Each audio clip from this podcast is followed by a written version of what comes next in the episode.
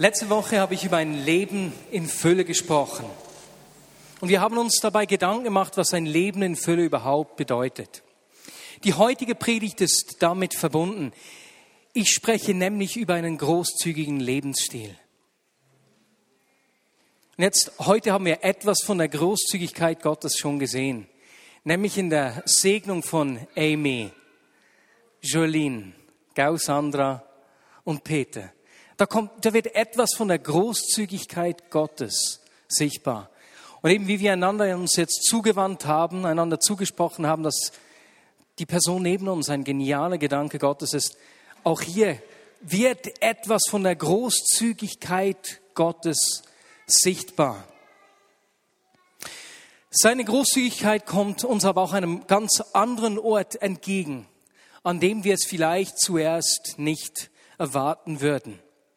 Ich möchte nämlich zuerst ins Alte Testament eintauchen und einen Blick auf den Zehnten werfen, den das Volk Israel Gott abliefern sollte. Das wird uns gleich etwas überraschen, sehr wahrscheinlich. Denn uns fällt auf, dass wenn wir die, die Stellen bei Mose anschauen und auch wenn wir den Talmud vor Augen, uns vor Augen führen, dass da von drei verschiedenen Arten von Zehnten die Rede ist. Den ersten Zehnten finden wir im vierten Mose 18. Hier heißt es, dass der zehnte Teil von allem, was geerntet wird und auch von allen Tieren Gott gehört und heilig ist. Dieser zehnte Teil wird als Abgabe für den Herrn erhoben, heißt es dann, das soll an die Leviten bezahlt werden. Denn der Herr sagte zu Aaron, du sollst keinen Erdbesitz im Land der Israeliten erhalten und kein Land dort besitzen denn ich bin dein Erdbesitz und dein Anteil inmitten der Israeliten. Den Leviten will ich den zehnten Teil aller Einkünfte, äh, den Leviten will ich den zehnten Teil aller Einkünfte der Israeliten zum Erdbesitz geben für ihren Dienst, den sie im Heiligtum ausüben. Soweit zum ersten Zehnten. Dann ist von einem zweiten Zehnten die Rede, und zwar im fünften Mose 12. Und dann auch 14, Verse 22 bis 27. Und bei diesem zweiten Zehnten soll der an den Ort der Gegenwart Gottes gebracht werden. Das heißt zum Zelt oder danach zum Tempel. Und dorthin musste man sich, musste man ja vorbereitet gehen. Ja, nur die, die rein waren, durften zum Tempel gehen. Man hat sich vorbereitet und kam also mit den Tieren und dem Rest der Ernte, den man mitbrachte. Und den sollte man als Familie Gottes, als Familien Gottes Gegenwart zusammen essen und feiern. Man sollte sich am Lohn der eigenen Arbeit freuen. Und dann heißt es, und lernen, dem Herrn, eurem Gott, immer mit Ehrfurcht zu begegnen. Eine weitere Anweisung bei diesem zweiten Zehnten war, dass man die Armen und auch die Leviten aus den Städten nicht vergessen sollte, sie mit einladen sollte zu diesem Freudenmahl beim Tempel. Klingt cool, ne? Ein Zehnte, der verfeiert werden soll. Und dann geht es weiter. Im 5. Mose 14 ist von einem dritten Zehnten die Rede, der auch Armenzehnten genannt wird. Jetzt, bevor wir uns diesem zuwenden, lasst uns eine weitere Anweisung anschauen, die etwas vom Herz Gottes für die Armen zeigt. Er hat nämlich das Volk angewiesen, die Felder nicht bis zum Rand zu ernten und keine Nachlese zu halten. Das heißt, der Rand der Felder sollte einfach so stehen gelassen bleiben. Weswegen das? Damit die Armen und die Ausländer sich verpflegen konnten. Alle sollten vom Segen profitieren. Weswegen aber sollte es der Rand sein? Weswegen sollten sie den Rand stehen lassen? Logisch, ne? Der ist leichter erreichbar. Da können die Armen oder die Ausländer leichter von der Straße, von den Grenzen her darauf zugreifen, sich was nehmen und sind nicht immer gleich ausgestellt, wie wenn sie in die Mitte des Feldes gehen müssten. Das ist nicht wunderschön. Aber diese Ränder und die Nachlese, die man nicht halten sollte, ist nicht alles, was das Volk den Armen geben soll. Wie gesagt, gibt es noch diesen armen Zehnten aus 5. Mose 14, Verse 28 bis 29. Am Ende jedes dritten Jahres sollt ihr die gesamte Ernteabgabe des betreffenden Jahres in die nächstgelegene Stadt bringen und dort aufbewahren. Die gesamte Ernte. Sie ist für die Leviten bestimmt, denn sie besitzen kein Land und haben kein Erbe unter euch, sowie für die Ausländer, die Waisen und die Witwen in euren Städten, damit sie sich satt essen können. Dann wird der Herr, euer Gott, alles segnen, was ihr tut. Ja, das klingt schon mal heftig. Ne? Alle drei Jahre sollen die ganzen Ernteabgaben in die nächste Stadt gebracht werden. Jetzt lasst uns mal so einfach kurz versuchen, diese Zehnten, die da erwähnt werden, zusammenzuzählen. Ne?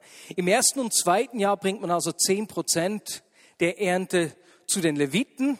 Im dritten Jahr geht das Ganze in die nächste Stadt und wird dann die Leviten, Ausländer, Witten und Waisen verteilt. Im vierten und fünften Jahr sind es wieder zehn Prozent. Im sechsten dann wieder die ganze Ernteabgabe. Und im siebten Jahr, was ist im siebten Jahr?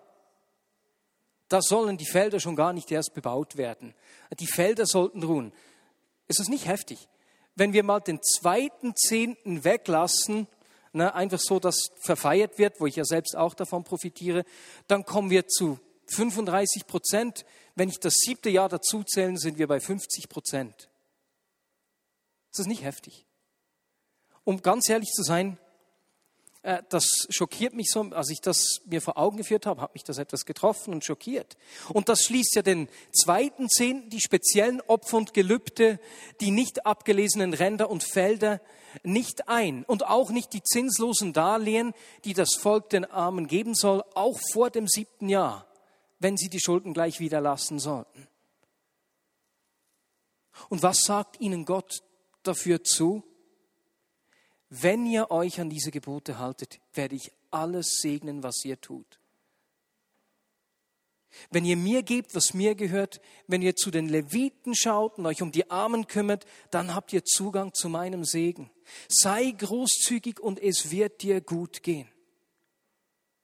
Ist es nicht auch für dich so ein bisschen schockierend? Unglaublich, ne? Und man muss sagen, das Volk Israel hat das nie gelebt. Aber wenn wir diese Dimension sehen, dann wird eines offensichtlich. Die Message ist auch im Alten Testament schon klar. Da geht es nicht um einige Prozente, die das Volk Gott geben soll und vielleicht noch ein bisschen darum feilschen soll. Nein, es geht um einen Perspektivenwechsel. Die Frage ist nicht, wie viel Großzügigkeit sie sich leisten können, sondern um die Frage Gottes an sein Volk. Ich bin dein Versorger. Vertraust du mir? Dass ich gut zu dir schaue? Vertraust du mir, dass ich so gut zu dir schaue, dass meine Großzügigkeit in deinem Leben sichtbar wird, so dass du einfach so anderen Anteil an deinem am Segen, den ich dir gebe, geben kann und du nicht zuerst für dich selbst schauen musst? Wenn wir uns das vor Augen führen, sehen wir hier eine unglaubliche Zusage der Großzügigkeit Gottes an sein Volk. Ich will so gut zu euch schauen. Letzte Woche haben wir gesehen, dass uns Jesus ein Leben in Fülle versprochen hat. Und wir haben gesehen, was das bedeutet. Ah, dass Jesus sagt, ich bin die Tür, ich gebe euch Zugang. Ihr habt unbeschränkten Zugang bei mir. Wir haben gesehen, dass er sich als der gute Hirte vorstellt, der sich kümmert, nicht davonläuft, wenn die Wölfe kommen, der, der uns auf grüne Weide führt, der weiß, was wir brauchen und zu guter Letzt, dass er der gute Hirte ist, dass er uns kennt und wir ihn kennen. Und zwar so gut, wie er selbst den Vater kennt und der Vater ihn kennt. Wir haben gesehen, dass Jesus hier von einer unglaublichen Vertrautheit spricht. Und ich habe das Beispiel zwischen meiner Frau und mir gebracht. Ne? Meine Frau, die oft weiß, was ich sagen will, bevor ich überhaupt den Mund öffne. Vertrautheit. Ich glaube, dass Großzügigkeit der wahre Test eines Lebens in Fülle ist. Wir werden gleich sehen, weswegen. Alles, was Gott geschaffen hat, Amy zum Beispiel, die strahlt, die gibt schon was, bevor sie was tut mit ihrem Strahlen. Ah, da wird doch das Herz weich. Aber schauen wir uns mal die Schöpfung an. Die Sonne, die in den letzten zwei Tagen so gnadenlos auf uns runtergebratet hat. Ich, man merkt, ich bin lieber im Schatten als in der Sonne. Aber die Sonne, die gibt uns Licht. Die gibt uns Wärme. Ja, ich schwitze schon wieder. Ich schwitze so schnell, deswegen bin ich wohl lieber im Schatten. Aber die Sonne, die gibt uns Licht und Wärme. Bäume. Gott hat die Bäume geschaffen. Die geben uns Sauerstoff und manchmal sogar Früchte, Nüsse. Dann gibt es Tiere, die den Boden lockern, während andere sicherstellen, dass die Blüten bestäubt werden. Die ganze Schöpfung ist darauf ausgegeben, etwas zu geben. Wir Menschen, wir bilden hier die Ausnahme, wir können uns entscheiden, ob wir das tun wollen oder nicht. Und es gibt Menschen, die sich dagegen entscheiden. Ich glaube, in dem Maß, in dem jemand die Fülle des Lebens erlebt hat, wird sein Leben durch Großzügigkeit geprägt sein. Weswegen? Weil ich Jesus die personifizierte Großzügigkeit kennenlerne, seine Großzügigkeit erfahre und in sein Bild verwandelt werde. Und weil ich in sein Bild verwandelt bin, sehen die Menschen in mir Jesus, so wie sie in ihm den Vater sehen. Ein großzügiger Lebensstil ist also die Bestätigung, dass er mein Leben berührt und verändert hat. Denn ich muss nicht mehr für mich selbst schauen. Ich weiß, da ist einer, der zu mir schaut. In der Bergpredigt bringt Jesus genau dies zum Ausdruck. Er bringt es auf den Punkt, und zwar in Lukas 6, Verse 35 und 36. Ich habe die Verse voran nicht aufgelistet, er sagte, hey, wenn ihr nur denen vergebt, die euch auch vergeben, was ist daran schon Spezielles, wenn ihr nur denen gebt, die euch was zurückgeben können, das machen doch alle Menschen. Und dann sagt er, nein, in Vers 35, nein, gerade eure Feinde sollt ihr lieben. Großzügigkeit. Tut Gutes und Leid, ohne etwas zurückzuerwarten dann wartet eine große Belohnung auf euch und ihr werdet Söhne des Höchsten sein. Denn auch er ist gütig gegen die Undankbaren und Bösen. Seid barmherzig, wie euer Vater barmherzig ist. Weswegen sollen wir unsere Feinde lieben, den Undankbaren Gutes tun und denen leihen, die nicht zurückbezahlen können? Weil er gütig zu den Undankbaren und Bösen ist. Ich spiegle ihn. Er macht durch mich sein Wesen sichtbar. Meine Großzügigkeit bringt zum Ausdruck, dass ich den Vater kenne. Und diese Stelle sagt uns noch sonst was über Großzügigkeit, nämlich, dass Großzügigkeit, heißt, dort zu geben, wo wir nichts zurückerwarten können. Mein größtes Vorbild, wenn es um Großzügigkeit geht, ist mein Vater. Der ist es ausgesprochen wichtig, erstens selbst großzügig zu leben, aber auch, dass wir aus Vignette Bern großzügig sind. Und damit meine ich jetzt nicht den Dienst am nächsten oder unser Engagement in Afrika oder solche Dinge. Nein, wenn immer befreundete Gemeinden oder Werke in Not geraten sind, kann ich mich erinnern, dass Dad gekommen ist und wir was überweisen mussten. Weswegen? Ihn widerspiegeln, Hoffnung sehen. Oder wenn Leiter aus anderen Gemeinden in Notsituationen gekommen sind, haben wir jedes Mal oder regelmäßig ein kleines Zeichen geschickt. Weswegen? Weil es ihm wichtig ist, dass wir das Leben und als Vignette Bern großzügig sind. Und ich weiß so, ich kann mich an die letzten Monate gut erinnern, wie Dad immer wieder zu mir gekommen ist und mit mir darüber gesprochen hat, weil es ihm wichtig ist, dass auch wenn er die Leitung abgibt, die Vineyard Bern großzügig ist und nicht zuerst nur auf sich selbst schaut. Wir haben auch manchmal gegeben, wenn es bei uns eher eng war, weil es nicht eine Frage ist, wie es bei uns aussieht, sondern ob wir diese Großzügigkeit von Jesus widerspiegeln.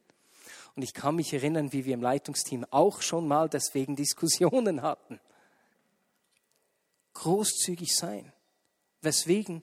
Weil Großzügigkeit ein Wesenszug Gottes ist. Und wenn wir als Gemeinde Jesus in unserer Gesellschaft sichtbar machen wollen, kommen wir nicht daran vorbei, so zu leben. Sonst machen wir ihn nicht sichtbar, wie er ist. Ich will diese Großzügigkeit in meinem Leben, aber auch als Leiter der Gemeinde in der Vineyard Bern weiterführen. Habt ihr gehört? Ihr dürft mich gut daran erinnern. Bene Christa Grepas, das wollen wir leben. Jetzt, wie mache ich das persönlich? Und wie sage ich das, ohne zu viel zu sagen? Für Caro und mich heißt es, dass wir etwas mehr als 20 Prozent unseres Einkommens weitergeben. Auf der einen Seite zahlen wir etwas mehr als 10 Prozent an die Vignette Bern, einfach um unseren Auftrag miteinander ähm, zu unterstützen und zu ermöglichen. Dazu kommen die Kollekte am Sonntag oder wenn wir Feste haben, äh, dass wir da auch was dazugeben.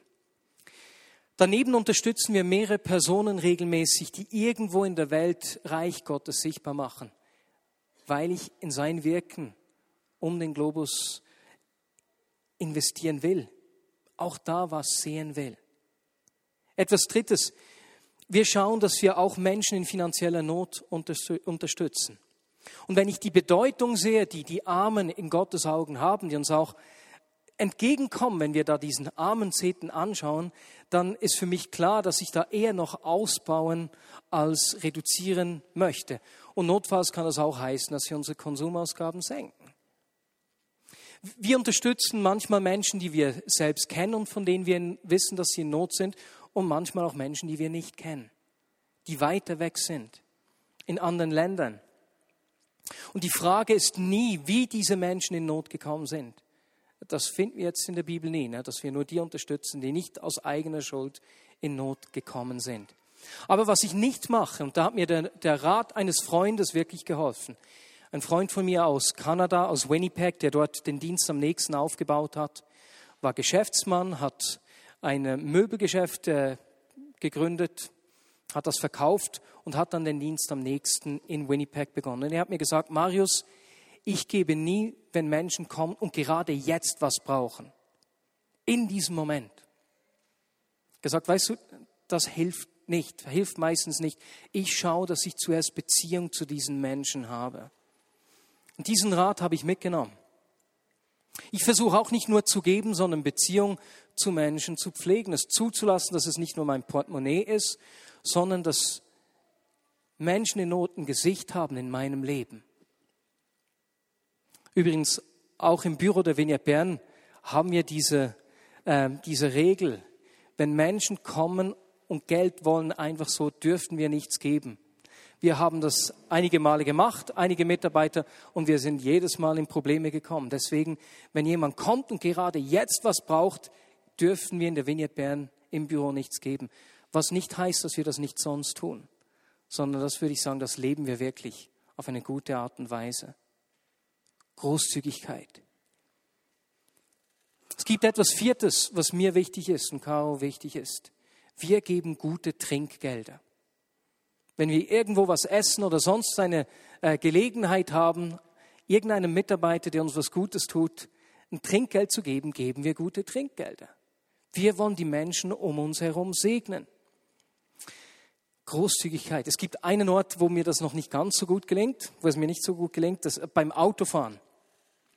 Wenn, wenn Menschen vor mir über die Straße gehen wollen, da habe ich weniger Probleme. Da bin ich sehr freundlich und großzügig. Aber sonst auf der Straße, da kann ich echt noch dazu lernen, was Großzügigkeit angeht.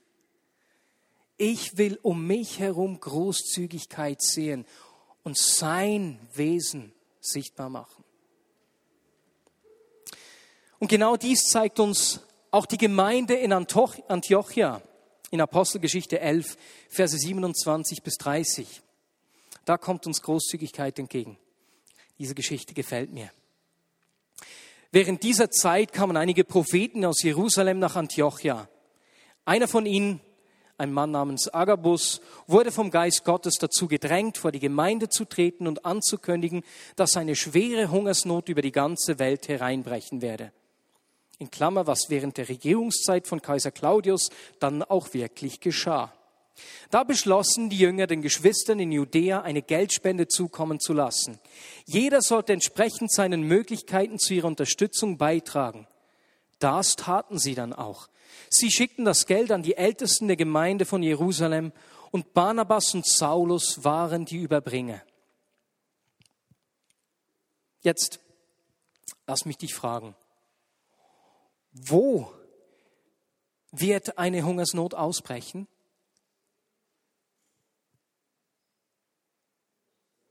In der ganzen Welt. Also auch in Antiochia.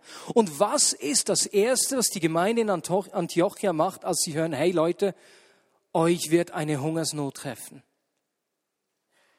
Sie machen eine Sammlung für die Gemeinde in Judäa. Sie machen eine Kollekte. Das nennt man antizyklisches Verhalten.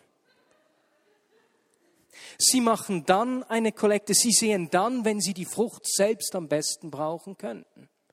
Das ist nicht unglaublich. Kennst du die Bibelstelle im Psalm 126, Verse 5 und 6? Das heißt dort, die mit Tränen sehen, werden mit Jubel ernten. Weinend gehen sie hinaus und streuen ihre Samen.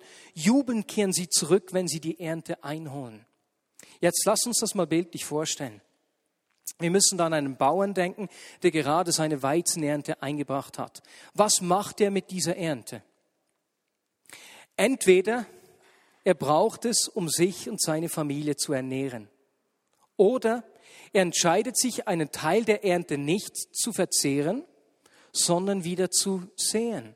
Jetzt, solange die Ernte gut ist, ist das ja kein Problem. Na, diese Entscheidung ist nicht so schwierig. Aber stell dir mal vor, dass er eine schlechte Ernte hatte und sich entscheidet, ich sehe und ich weiß, dass diese Körner, die ich jetzt hier in der Hand habe und sehe, die könnten meinen Hunger und den Hunger meiner Kinder stillen. Und trotzdem sehe ich sie. Wer mit Tränen sät, wird mit Jubel ernten. Und genau das lebt uns hier die Gemeinde in Antiochia vor. Großzügigkeit heißt, von dem zu geben, was ich selbst brauchen würde.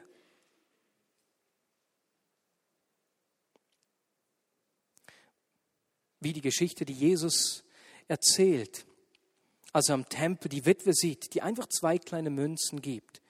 Und Jesus sagte dann zu seinen Jüngern, hey Leute, ich versichere euch, diese arme Witwe hat mehr gegeben als alle anderen. Denn sie alle haben nur einen winzigen Bruchteil von ihrem Überfluss gegeben, während diese Frau so arm ist, so arm sie ist, alles gegeben hat, was sie besaß. Großzügigkeit heißt von dem zu geben, was ich selbst brauchen würde. Weswegen? Weil er meine Quelle ist weil er mein Versorger ist, und zwar nicht nur dann, wenn alles rund läuft, sondern gerade auch in Zeiten der Herausforderung. Die Frage ist also nicht, wie viel Großzügigkeit wir uns leisten können oder ich mir leisten kann, sondern ob er die Quelle meines Lebens ist. Denn wenn er es ist, bringe ich in meinem Leben seine Großzügigkeit zum Ausdruck.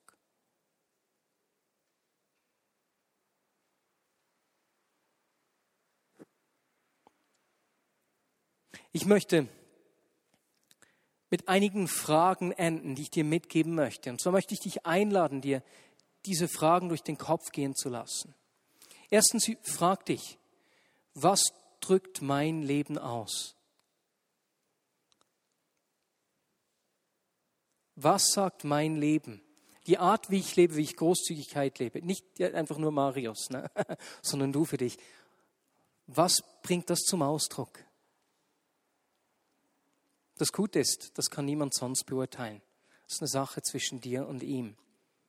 Ich habe eine zweite Frage, die ich dir mitgeben will. Als Vineyard Bern haben wir in den vergangenen Wochen mehrere Anfragen von jungen Menschen erhalten, die sich irgendwie in einem Bereich engagieren wollen, in einem neuen Bereich, den wir noch nicht haben, oder die bei uns ein Praktikum machen wollen. Und ich kann mich erinnern, ich habe einem dieser Anfragen zuerst gleich abgesagt, weil wir haben A, weder eine Stelle offen, noch B, hätten wir das Budget dafür. Aber als dann mehrere Anfragen reingekommen sind, haben wir uns als Leitungsteam zu fragen begonnen. Könnte es sein, dass Gott hier zu uns zu sprechen beginnt, dass er uns hier junge Leiter geben will, die wir prägen sollen? Und kann es sein, dass ich vorschnell Nein gesagt habe? Das will ich nicht. Denn wenn Gott hier am Sprechen ist, dann sind die Finanzen ja auch nicht die erste Frage. Und deswegen möchte ich dich als Teil der Bern hier auch einladen, mitzubeten und dir zu überlegen, ob du regelmäßig geben sollst, wenn du ein gelegentlicher Spender bist. Oder wenn du bereits ein regelmäßiger Geber bist, ob du diesen Auftrag durch die Erhöhung deines Beitrages unterstützen sollst. Bete da mit uns, hilf uns mitzuringen in dieser Frage. Jetzt, damit du mich nicht falsch verstehst, die Vineyard Bern ist eine unglaublich treue und großzügige Gemeinde. Ich bin unglaublich dankbar, hier zu sein. Und wir stehen finanziell an einem guten Ort. Ich habe mir einfach gesagt, oder wir haben uns gesagt als Leitungsteam, wir wollen hier nicht Nein sagen, wenn Gott daran ist, uns Türen zu öffnen. Ich habe eine dritte Frage. Wenn wir sehen, welches Gewicht Gott den Armen gibt, überleg dir, wie du Menschen in Not gegenüber die Großzügigkeit Gottes sichtbar machen kannst. Und zwar sowohl Menschen in der Vignette Bern, dass wir uns umeinander kümmern, als auch sonst Menschen hier in der Schweiz, in Bern, aber auch Menschen im Ausland, wo die Not oft spürbarer ist. In Sprüchen 19, Vers 17 lesen wir, wer den Armen hilft, leiht dem Herrn und er wird ihm zurückgeben, was er Gutes getan hat. Das ist nicht unglaublich. Dort, wo wir uns um die Armen kümmern, leihen wir Gott. Was für eine unglaubliche Aussage. Jetzt schau, wie es in deinem Leben aussieht, welcher Teil du für die Armen jetzt einsetzt und was du in Zukunft machen möchtest. Ein Teil kann natürlich auch sein, Nahrungsmittel mitzubringen, dass wir das nicht vergessen und so auch an die Menschen denken, uns um die Menschen kümmern, die jede Woche zu uns ins Kornhaus kommen. Ich möchte großzügig leben, ihn widerspiegeln, in meinem Leben, aber auch als Gemeinde. Und jetzt möchte ich die Predigt heute schließen, und zwar für einmal mit der Kollekte und Band. Ihr dürft jetzt wieder nach vorne kommen. Und zwar, ich mache sie nicht am Schluss, weil ich gedacht habe, dass wir dann mehr zusammenlegen, sondern ganz einfach darum, weil wir es in den nächsten Wochen etwas anders durchführen werden oder einführen werden, als wir das bisher getan haben. Und ich wollte diese, diese Änderung einführen, nicht, dass wir das einfach so machen. Und zwar werden wir in den nächsten Wochen nicht mehr die Moderatoren jedes Mal die Kollekte einführen lassen, sich überlegen, dass sie sich überlegen müssen, wie sie das jetzt genau machen, sondern wir möchten sie gemeinsam mit einer Proklamation einleiten. Etwas, was wir miteinander sagen. Und ich lese jetzt diese Proklamation zuerst mal vor und danach werde ich dich einladen, aufzustehen. Dann werden wir das richtig laut miteinander proklamieren und danach die Gaben zusammenlegen. Wenn wir heute die Gaben zusammenlegen, proklamieren wir, du bist mein Versorger, du bist meine Quelle. Du sorgst dich um die Vögel im Himmel und die Lilien auf dem Feld. Wie viel mehr wirst du um mein Wohl besorgt sein? Bevor ich geboren war, hast du mich schon geplant.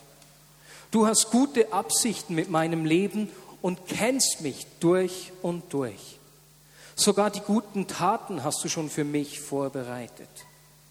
Herr, ich will im Kleinen treu sein, damit ich auch im Großen treu sein werde. Danke, dass du mich versorgst, so dass ich mehr als genug habe, um mich in das Reich Gottes, um in das Reich Gottes zu investieren, um mich Gott und Menschen zu verschenken. Amen. Und das möchten wir miteinander proklamieren und deswegen bitte ich dich jetzt aufzustehen. Es lässt sich leichter und lauter sagen, wenn wir stehen. Und danach legen wir unsere Gaben zusammen. Und wir werden das ganz bestimmt in den nächsten zwei Monaten machen, das ein bisschen einzuführen und danach werden wir das als Leitungsteam auswerten. Okidok. Eins, zwei, drei. 3, 2, 1, los. Wenn wir heute die Gaben zusammenlegen, proklamieren wir, du bist mein Versorger, du bist meine Quelle, du sorgst dich um die Vögel im Himmel und die Lilien auf dem Feld. Wie viel mehr wirst du um mein Wohl besorgt sein? Bevor ich geboren war, hast du mich schon geplant. Du hast gute Absichten mit meinem Leben und kennst mich durch und durch. Sogar die guten Taten hast du schon für mich vorbereitet. Herr, ich will im Kleinen treu sein, damit ich auch im Großen treu sein werde. Danke, dass du mich versorgst, so dass ich mehr als genug habe, um in das Reich Gottes zu investieren, um mich Gott und Menschen zu verschenken. Amen.